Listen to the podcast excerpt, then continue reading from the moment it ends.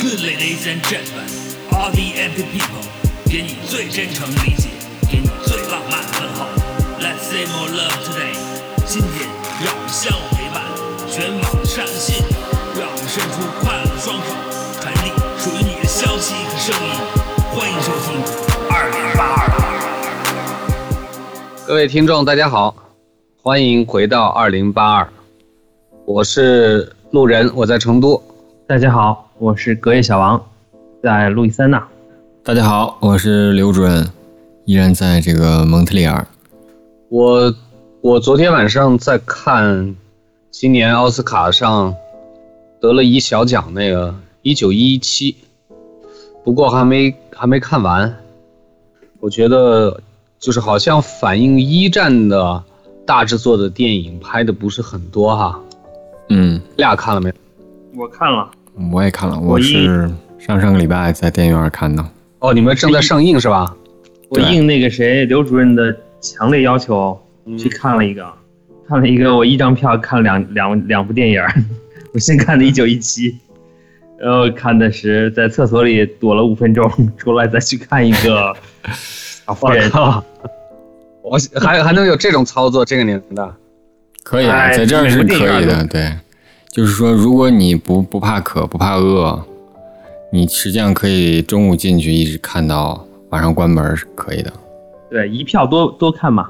有点像我们小时候去那录像厅的感觉啊，那也不存在对号入座啦。存在对，这边的电影院不对号入座，是先先到先得。你们那边啊？对我们这儿，你们那儿还对号啊？我们对号啊，肯定。但是我去的场次一般就是全场也就可能不超过五个人，对你随便坐。今天不是不是想聊电影哈，我是突然想到我已经有，我看马上都有一个月没看过电影了，就是去电影院看电影。我感觉这些年好像大多数电影还是一个人去电影院看的，一个人去一个人去看电影，有种说不出的状态。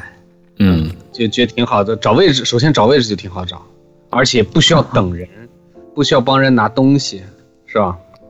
对。你俩一般我也是一个人看，因为就是小孩儿出生之后啊，就是你得有一个人看孩子嘛，所以我这几年的电影都是一个人看的。前前两天有一期给我震撼特别大，虽然顾景的，但摄影真的特别棒。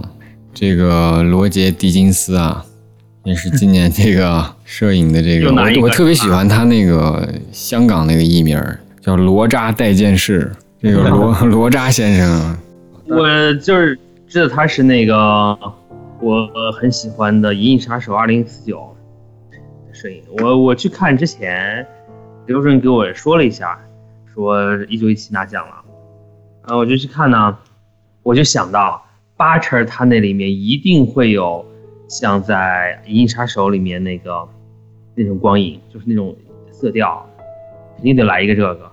果然那场戏就是那个样子的。呃，最邪门的是，那电那电影几乎一镜到底啊。据这个花絮里面说，他拍了三十九个镜头，其实只是说他他中间用了一些小小手段、小技巧，你看不出来那个接的。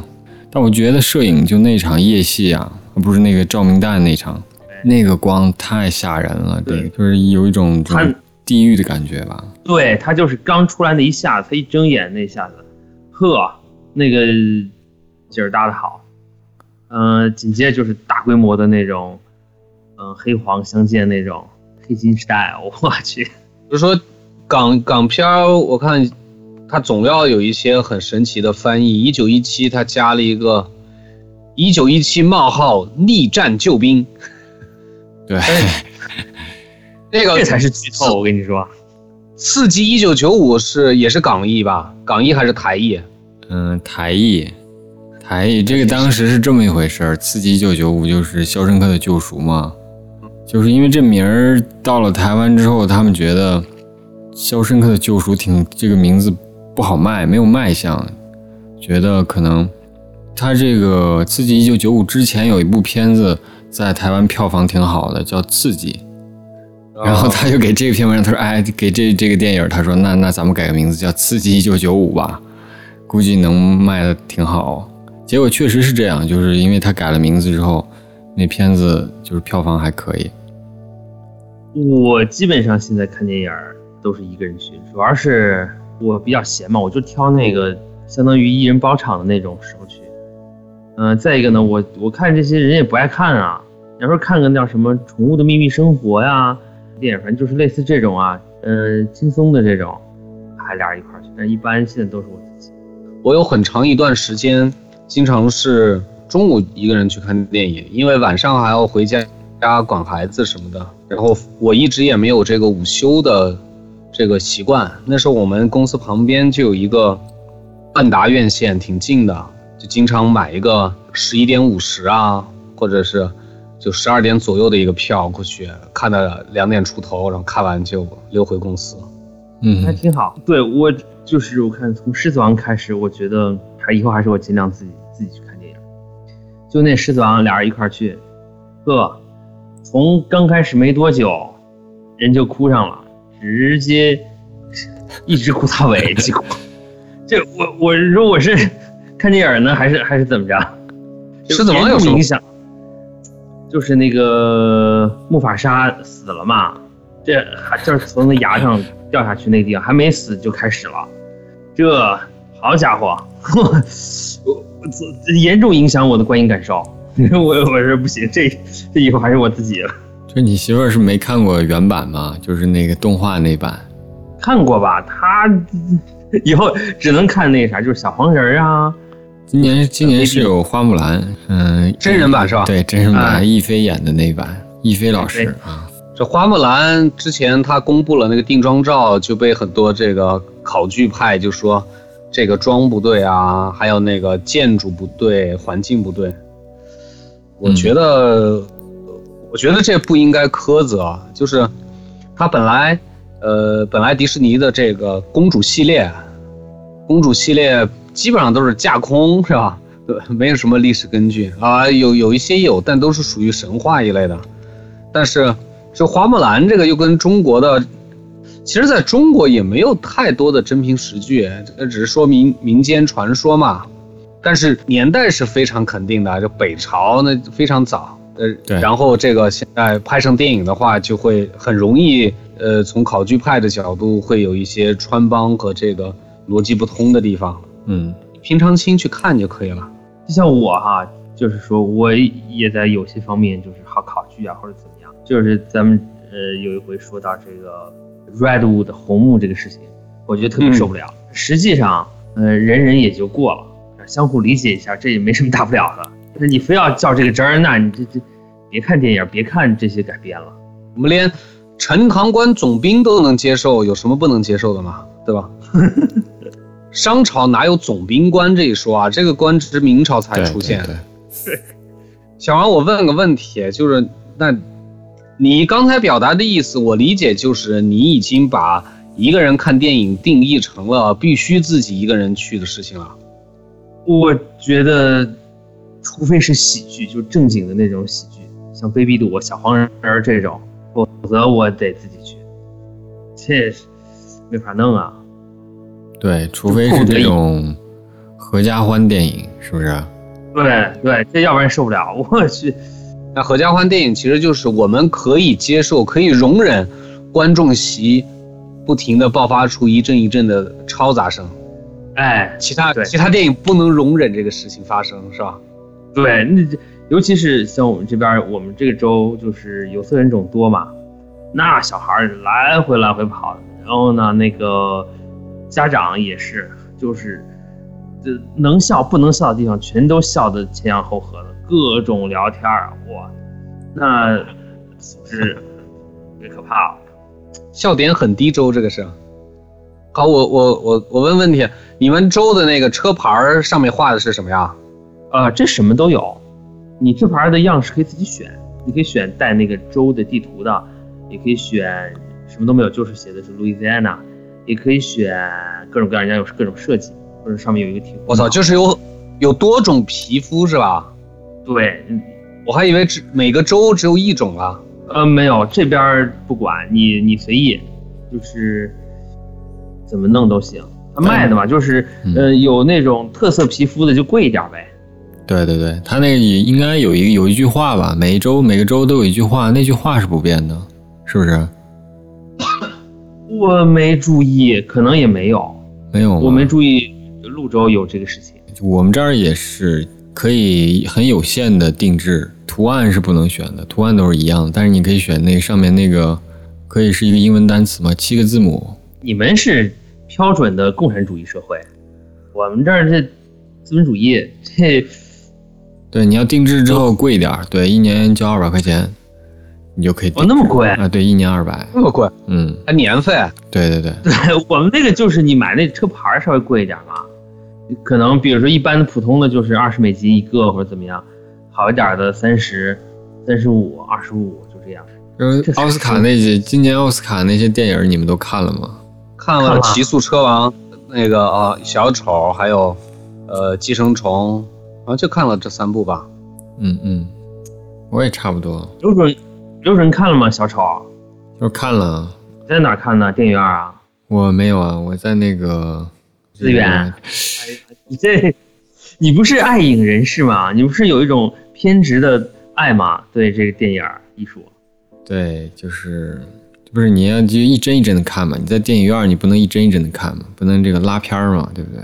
所以资源还得 资源还得有，这是一种学习嘛。好吧？你要这么说，那我就没话说了。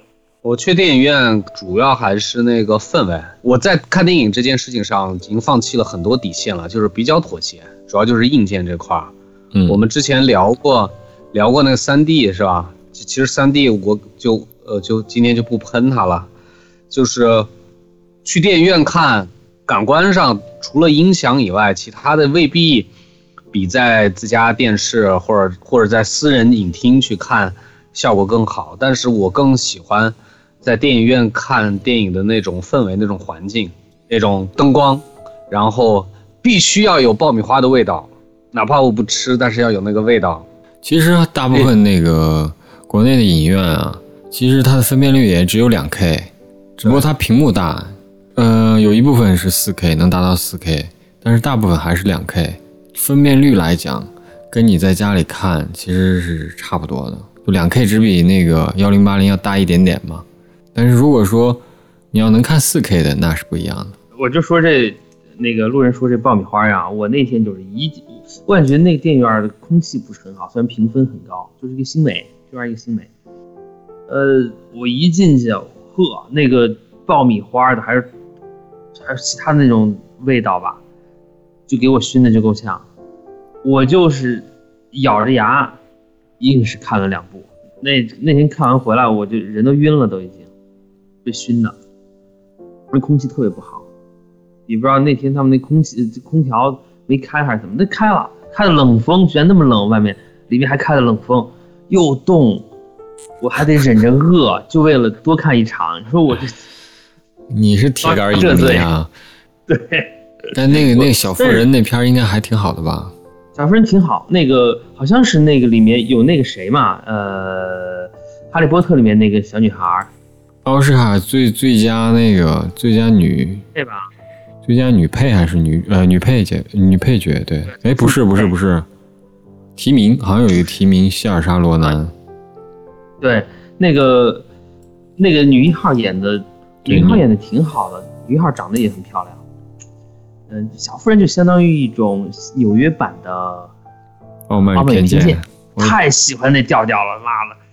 我我那天刚坐到那，我想，我说后悔啊，我没有在大荧幕上看过《傲慢与偏见》那个零五版的啊，没想到，哎，一开始演，我发现这就是《傲慢与偏见》，真的是就是忍冻挨饿，把完电影看完了。刘主任，那那你觉得今年奥斯卡算大年还是小年？今年剧好片子还是挺多的，对吧？爱尔兰人那片子居然一个对对，一个奖都没拿，因为是因为是网飞的吗？我觉得有可能，有可能，但是那片子确实，因为那个男主确实有点老了，他他演他就是用后期做把他做年轻了嘛，他做年轻的那个他还是他的动作还是很迟缓，就是还是让人有一点点出戏。你你们身边爱尔兰人多吗？爱尔兰裔？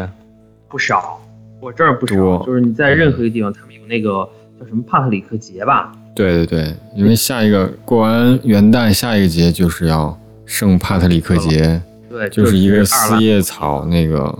爱尔兰人有点儿，就是这个不知道这个不太正确，反正就是说在在白人里面，他算是一种，受歧视的。对他以前是受呃歧视的，就是说白人很多白人他瞧不起爱尔兰人的，觉得就是他们挺野蛮的。你看黑帮一般都是爱爱尔兰人、意大利人，对都是都都是这这俩民族，就比较比较野。我要是不是说每年城里啊，甭管在哪儿过这个帕特里克节，我都不知道这个群体是不是还是以呃所谓爱尔兰人这么划分。我觉得我看上去都一样，可能头发红点儿，这就是一种一种节日，就是对于我们中国人来说，在海外常有这样的节日，他有时候也会放假，你也不知道是在干嘛。这个其他民族这个过年过节放假，我这么多年我一直搞不清楚这个回族过年的这个时间是什么。以前回西宁经常要遇到他们过年，嗯一，过年对我们最大的影响就是回民馆子不开，啥都吃不着。跟汉族的是时间上接近吗？还是好像夏天有时候回去他也在过年。有伊斯兰历，他们有一个是伊斯兰历的一个月份，他们是斋月，嗯而且每一年比一年它要，嗯，好像是九月吧，伊斯兰历的九月，然后他们是用那个就是阴历嘛，类似于看月亮的一种一种历吧，所以说他每年的这个时间是就跟春节似的，它不它是变动的。哎，就说这个去看电影这事儿，我以为我和刘主任可能自己去看电影次数呃多一些，没想到那个谁路人也是这样哈。我绝大多数电影都是自己看的，哦，但但这个就属于可能是经常一个人去做的事儿，不属于必须一个人去做的事儿，是吧？嗯嗯嗯，就是这个经常一个人去和必须一个人去，基本上对于我来说已经画上等号了。比如我我常去的这木材店，或者书店，或者酒行，这都是我觉得还是我自己去的好。你嗯甭管是跟朋友还是怎么着一起去，你老得操心别人，别人走了吧，你你你还没逛完，或者说你逛完了，别人这还没结账或者怎么样，哎呀，就是木材店、书店去逛就是一趟，顺便再买个酒。如果时间早的话，直接在那个卖酒的酒行里面再喝一杯，很爽。你现在去书店一般是干什么？我现在在的小城市文化极其贫瘠，没什么书店，它是那种连锁书店。就是我基本上现在是一个月去一次，就是翻翻新书嗯就完了，就纯粹是为了去，就是碰运气，碰着好的，了解了我也不买，因为太贵了，那都是原价的嘛，我就上亚马逊买，就是去获取一点点信息，没有别的。那个，因为国内现在书店的这个生存空间还是不好，大多数书店的它的盈利模式其实就现在有好几个书店做的都特别好啊，嗯，对，就是看看起来很好。我我觉得好像还是跟最早应该是跟这个台湾诚品书店去去学的，用它那种模式。比如现在有一个挺比较哎严吉佑还是严佑吉，我记总是记不清楚。它的这书店的有一个就核心的商业模式，它是靠其他的周边去拉动的，不管是软饮、咖啡还是这个餐饮、文具这些去拉动的书，书变成了一个商品。我一般现在跟隔夜小王一样，我主要是我是一个观察者的那种自我定位，我去看看他在推荐区放些什么书，就什么书现在正在正在市场上比较受欢迎，或者是这资本在强推这个书，然后我一般就去就去这个历史人文的这个地方去看看一下。去年前年我去台北的时候，专门去诚品书店去了好几次，还是买了好几本书回来。就是一方面是有一些大的工具书国内没有卖的，嗯没有没有引进啊，呃，另一方面就是呃，比如说历史书还是会有一些其他呃其他角度，特别是日本学者翻译翻译成中文的一些书，我觉得都挺好看的。我就说这个国内的书店很多都是，它还是一个引流的一个一个角色，在一个，比如在一个商圈或者是在综合体里面，可能它的它的房租上还是有补贴，但是它是吸引人们去去驻足，去这么一个流动的这么一个一个一个作用。嗯，其实这边也一样，这边的连锁书店也是以卖这个礼品、文具和一其他一些周边玩具为为这个主要的一个收入来源，这是一样的。就是你说那种纯粹的书店有没有？有，在那个比如大学周围啊，还是有。我想起来，我以前刚来成都的时候，零零六年，那时候我住在一个呃旧城区一个呃一个小街道，那地方叫莲桂片区。然后那菜市场门口呢有一个小书店，它是一个专门卖二手书的书店。我经常去那里买书，为啥呢？这个就以前我们提过一嘴，就是国内这个出版行业的这个疾病有关。它虽然是二手书店，但是里边有很多的全新的书，就是书商他没发出去，也没给人家这个出版社退回去的书。我觉得来源肯定是那样子，绝对不是书店自己收上来的书，就真的是全新的，有很多塑封都在那。呃，它是按照这个二手书的价格卖，一般就是店主店主去定价也特别佛系，他反正瞟一眼，他自己心里有个谱。比如定价六十的书，他就卖个三十或者是三十五。那个阶段我还是买了很多书，比如说有一些这个通俗小说，这个当时网上买书那时候，当当和卓越哈书源其实还不是那么多。但有些书你买正价你舍不得，不买吧觉得这书没看过有点可惜。哎，这个二手书就刚好把这个把握住了你这个消费心理的这个空档。你你用这个折扣价买就很合适。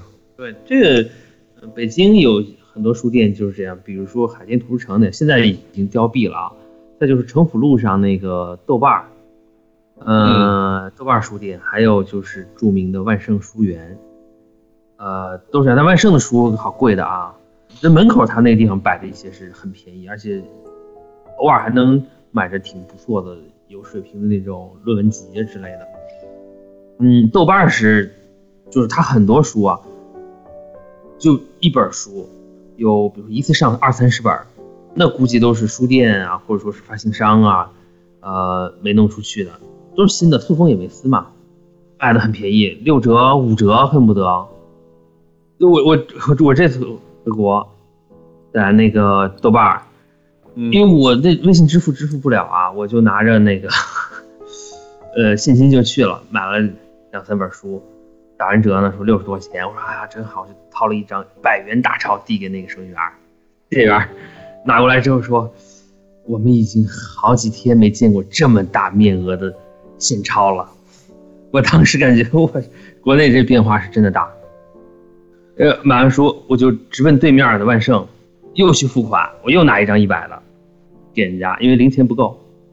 我就嘴闲，我就问人家。我说是不是你见过吗？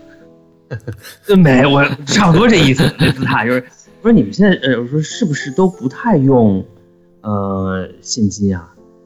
那店员说，小姑娘说也也用，还是有人在用，也不知道这时候就就从我身后啊窜出来一个老太太，听见了呢，非要插嘴，对着我们说，对，他说现在还是有人在用这个呃纸钞的，嗯。但是呢，都是那个农村来的和那个乡下来的，哇，就这姿态，然后看着我说，我当时一一听我就乐了，因为哦，他还说他说还有那个中老年人，我当时一听就乐了，因为我一想我就是农村来的呀，我就是对，但是我没好意思说，他一看看我看着他，我在那笑，他就特别尴尬，他也不知道怎么办了，他又重复了一遍。他说：“对，他说就是那个中老年人和那个农村来的那个，然后还而且是指着我说的，对着我说。他说：不过你不是中老年人，你是农村来的。我当时直接我我并不生气，但是我我就特别想笑。我觉得那老太太当时很尴尬，我倒无所谓。我觉得人家一点不尴尬，人家给你来个二次打击。如果不用现金都变成优越感，我就觉得。”这有点病态，我们有一个朋友，他一八年的时候去，呃，台湾读书，呃，他回来了以后，呃，我们一起吃饭，就他有点，有有我的，我觉得有点交往过正哈，就是他回来以后，他说我现在尽量避免使用支付宝和微信支付，我能用现金就用现金。他说为什么？我我们问为什么？他说觉得觉得在线支付不安全，不管它安不安全，你个人很很难去对这种对抗对抗这种趋势。那个哎，我问问题，就是，呃，你刚才说到这九行啊，嗯，九行你也一个人去，这个九行对我来说很陌生啊，好像国内有专门卖酒的那种店哈，我都好像没进去过五粮液专卖呗，对不对？那个白酒卖的，呃，和那个加拿大蒙特利尔那个还不一样。刘主任那边那是据说是国营，对我们这儿是，专营对烟酒大麻是这是国家垄断的，所以说这个酒你必须去一个连锁店买，那是全省都是一个。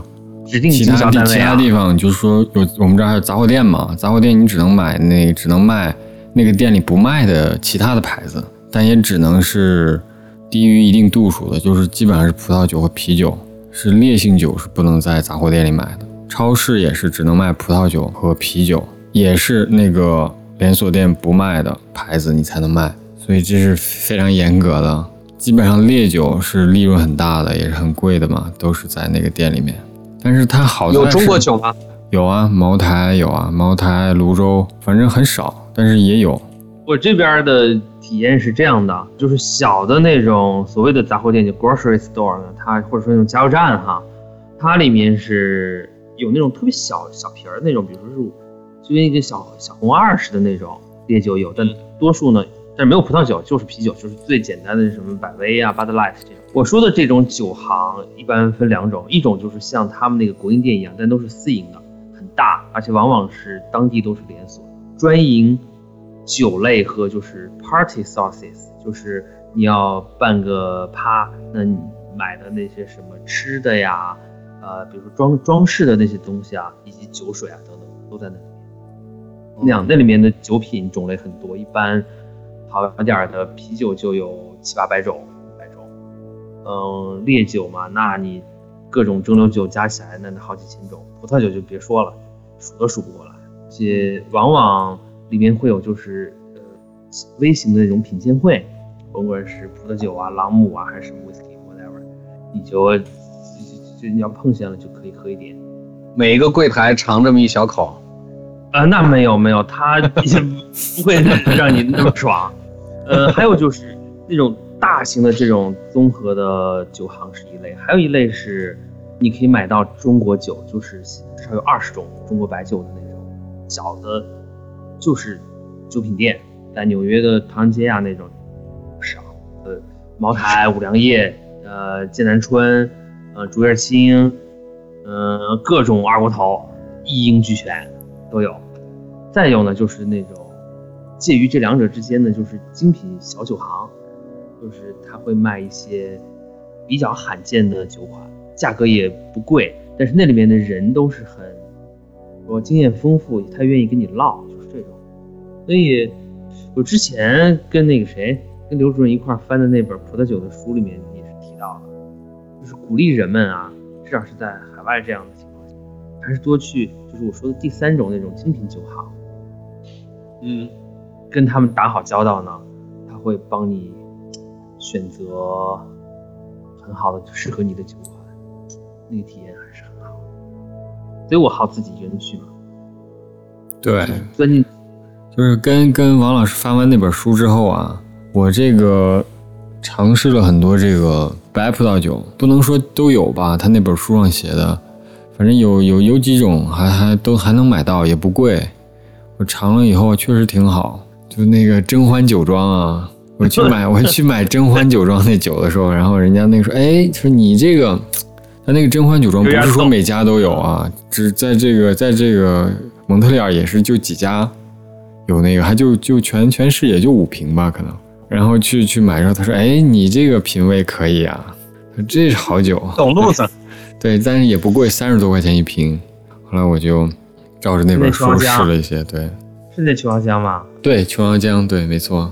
它那是这样的，就是呃，包括说到这个酒行啊，我还是推荐那个谁，就在成都的朋友，嗯。比如说呃路人，就是虽然你可能不太喝酒哈，有一个很好的 whisky bar，叫叫啥我忘了，我后我后面发给你，很好，它那里面也可以给你闪送，这几天已经虽然有疫情，但是已经恢复闪送，恢复快递，呃，它可以成瓶儿的给你卖，你也可以去那儿喝，叫翠翠坊，应该是叫翠坊。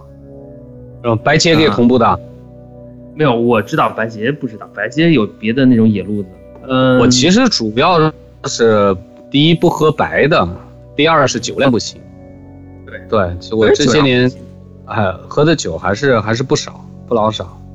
我我的意思呢，就是说去这样的场合，你未必要喝的酩酊大醉，或者说要去搞高消费，对，对对对，这个是一种挺好的学习方式。如果你确实对某个事情不光是说是酒品啊，其他的书店也好，还是什么乱八七糟的，都是这样。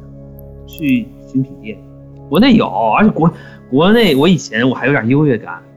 你看，我我在这边买酒也方便啊，各种威士忌啊什么都有，虽然有的是大多数都买不起，嗯但是我觉得价格可能要比国内有优势。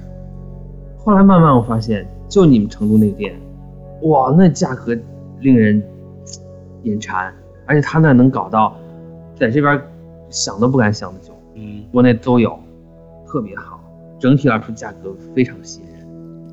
就是实话说到这儿嘛，就是你得一个人去，跟那个店员聊一聊。我感觉你在暗示我什么？是因为店员穿的很吸引人吗？不不不，那儿店员都是男的都是男的女女性女性很很难懂那么多。咱们国家那个你这句话政治很不正确啊。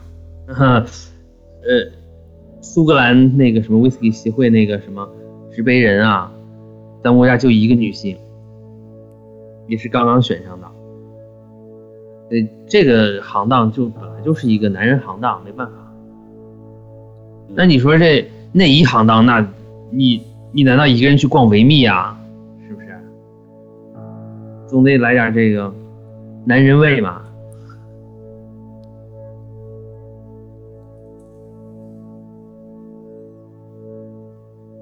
刘主任要一个人去逛琴行是吧？你也是去，你不得经常买琴吧？你现在有几把琴？我现在啊，我有五把琴，而且每一把我都挺满意的，而且是这种。哇，你 你真还差不多就行了啊，哈哈哈哈你每一把你都挺满意。你昨天晚上发那个琴太贵了。嗯，木吉他就是挺贵的，但是我对木吉他没什么研究，就是也不追求这种特别贵的。我经常一个人去去琴行，也不是经常吧，反正是有基基本上我只要去琴行都是一个人，就看看这个，看看那些你买不起的是吧？其实还真的还真的都能买得起。就这边的琴行没有特别高档的那种高档吉他，其实这高档吉他好像都在中国的。我经常翻淘宝，还有那个 淘宝那二手那个 APP，哇，上面好琴真多，而且都是那种理财型的产品，都是那种今年十万买进来，然后再过藏两年都卖六十万能卖出去那种，都特别特别夸张。那这边就很少有这种，这儿的人都挺理性的，我感觉在在乐器这方面，就是可能你能碰到一些很老款的，就是很偶然很偶然你能碰到一些，就不像在国内啊，到处都是，就是这个整整体整体这个已经通货膨胀了，感觉就在这个行当，就大家都是入门就是那种就是特别高档的吉他，这个特别让人羡慕。我我这心态一样，就是刚才我说这个喝酒这事儿，这边好酒远不如国内多，国内那些酒都是特别邪门，而且一看就让人眼馋，都是那种限量款，各种什么山海经系列啊，什么那种迎客松啊，什么都是，而且是有点针对中国市场的那种。一般我看国内喝喝酒的人也确实舍得花钱，三千块钱一瓶儿起，买的都不眨眼。我这儿，我说人民币啊，三百人民币的我就觉得贵了。要看你这一瓶喝多久，你一晚上一瓶那是有点贵。啊他喝的快，这个王这个王博士这个两三天一瓶吧，差不多是不是？对，喝的多的时候那样，一斤半的那种嘛。但是现在没有了，最近我就有阵子不喝烈酒了。主要有事儿干了，主要是最近。对对对，主要是嘴没闲着。我跟你说，晚上对，这一晚上一晚上跟你们俩跟这儿死磕，你刚说这《山海经》这个酒看起来不错哎，我得设法搞一瓶尝一尝。啊、我不知道那个多少钱，反正就你们成都那个翠坊有，呃，他老有这个，这两天好像还有呢。我加了他们那微信，啥意思？他们那个山海经什么呀？就是百草系列，对，这是一个苏威苏威的一个典藏系列。跟苏威联名的啊，这是商务出版社啊，还是中国是中国古籍出版社啊 跟跟着苏格兰艾雷岛这个烈酒协会联名出品的一款。不知道，反正是挺好。我这东西都有，呃，好，呃，是日本，是日威吧？可能是日威，应该是日本，我我觉得不可能是是这个苏格兰。啊、是日威，但是那个迎客松那个，我记着好像是苏威，就好多这种，我感觉有点真就是冲着呃中国大陆市场来的意思。那个谁，路人去参观参观嘛，挺好的。那对对，对你把他们路人你可以收微一个，信推给我。可以收收几瓶，这个算个理财产品。这个对，好贵的，这这你放放家里，你典藏个二十年，你看看。那藏不住吧？这这二十年，我想有个五六年的估计就会涨。反正酒这玩意儿它不会贬值啊，就特别烈酒啊这种。对对对，那个琴，我觉得国内这你刚才这这么说，就感觉跟这两年的这个炒鞋的都有点像了。炒鞋就是迅速的、迅速的变成现在这样的规模了。嗯就是有种说法说是炒鞋的用几个月的时间走完了这个炒币七八年的这个历程，就给走完了。对对。如果琴也这么炒的话，这个就有点吓人了。但这个鞋这个市场大呀，乐器市场还是还是比较小的。它鞋它沾一个体育用品，它还沾个这个这个服装鞋帽呗，这两个部分都是挺大的市场。乐器市场它整个规模没有很大，就把钢琴这种都加进来，其实它整个整体规模也挺小的。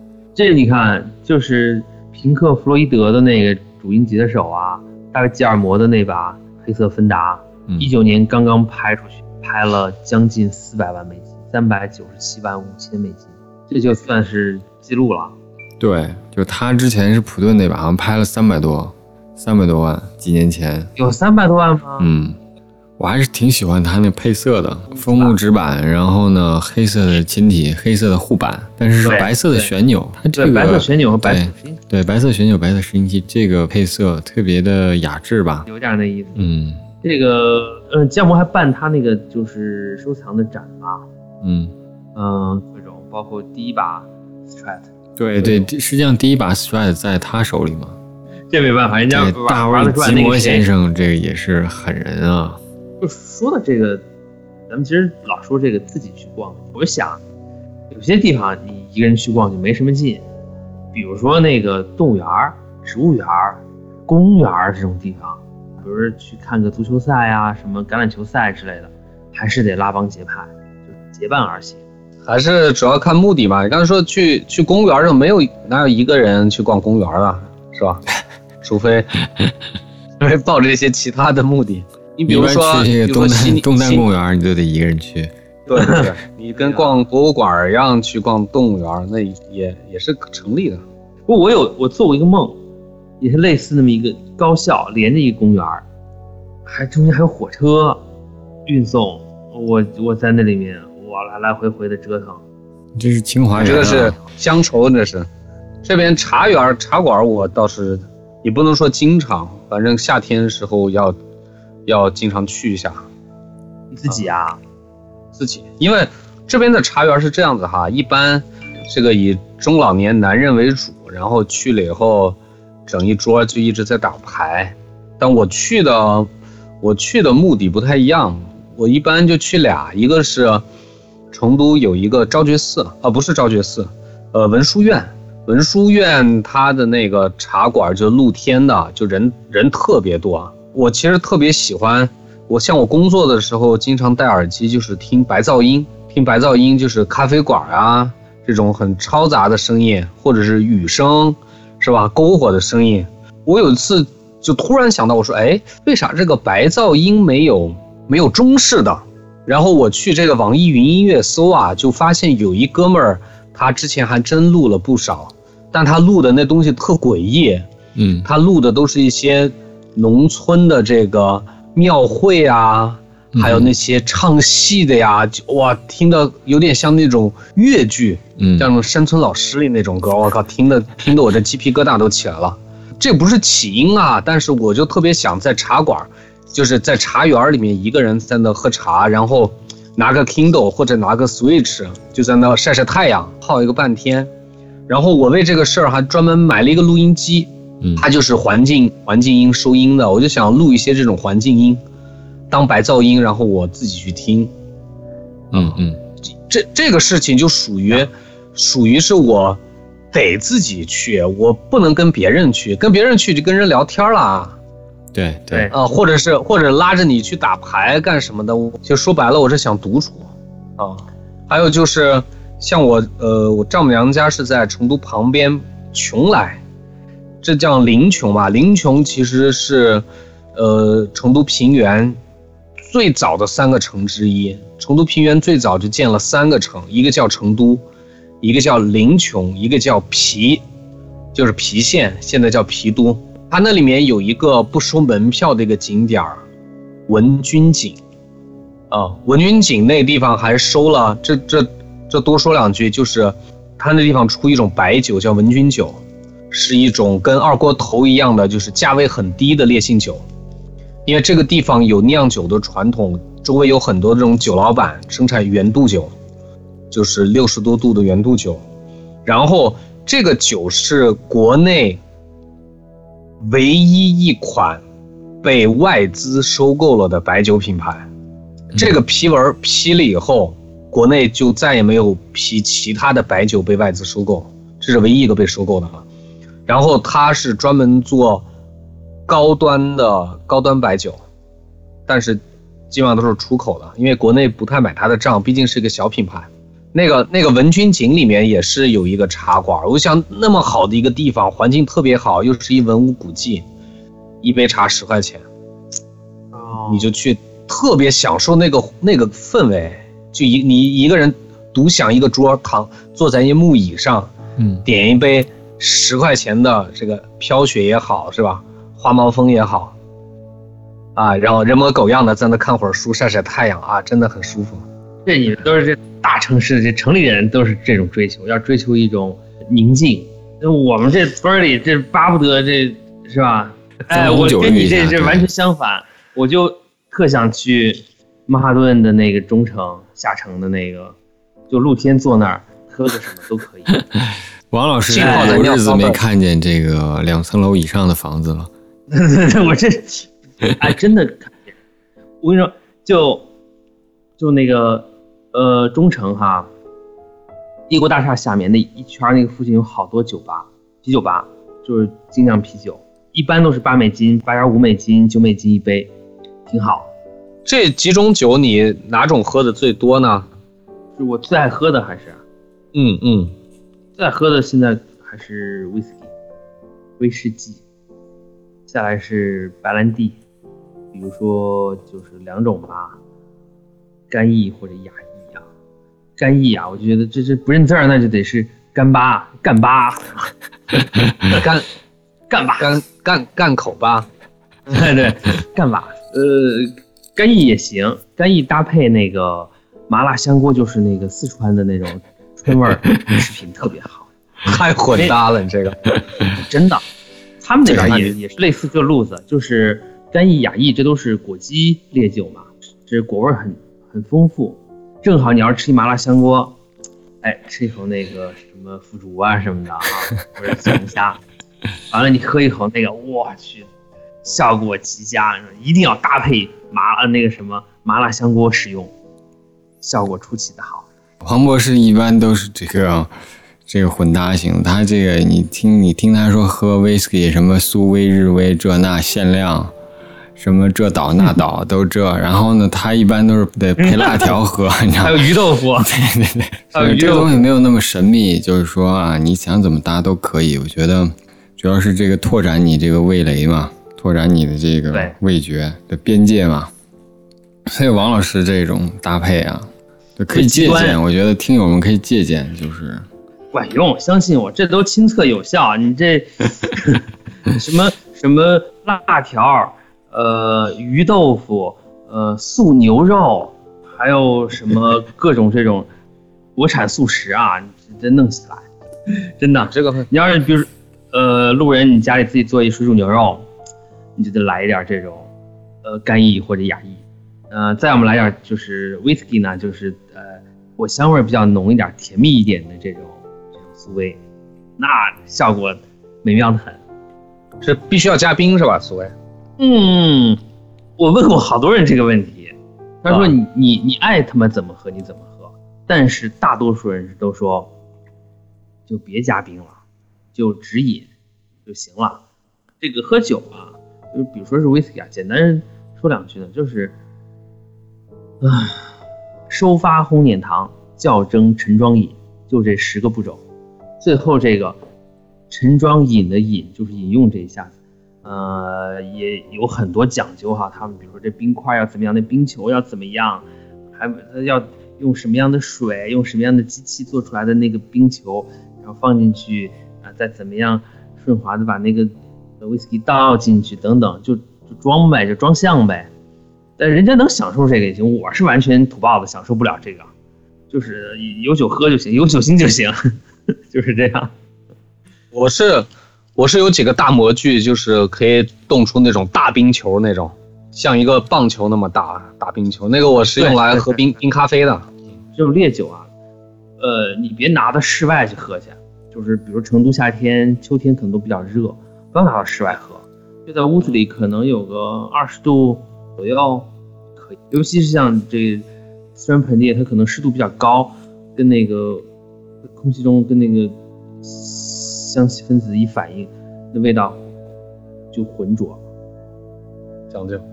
你说这个干锅和 whisky 之前啊，能够让我第一时间产生条件反射的酒，就是这个韩国烧酒。一说那味儿，我马上就联想到了这部队锅辛拉面的味道。啊 其他的其他的酒都建立不了这个条件反射。你包括啤酒，最多就是烧烤啊，啊，最多是烧烤。那我个啤酒我喝比较爱喝白啤酒，黑啤我是真受不了。这主要主要是度数高的。对这个呀，啤酒这个咱们逮着机会啊，在这酒类啊，咱们慢慢聊，然 后挺有意思，也是呃对我影响很大啊，了解美国社会啊什么的。呃，我我呃就是那个吃个干锅麻辣香锅啊，嗯、最好是喝那个白兰地，那个是果果基酒嘛，果基烈酒，喝那个真的很爽，就就跟喝一口萃取的那果汁儿似的，很有意思。我们来这个下半场再接着聊其他话题，好吧？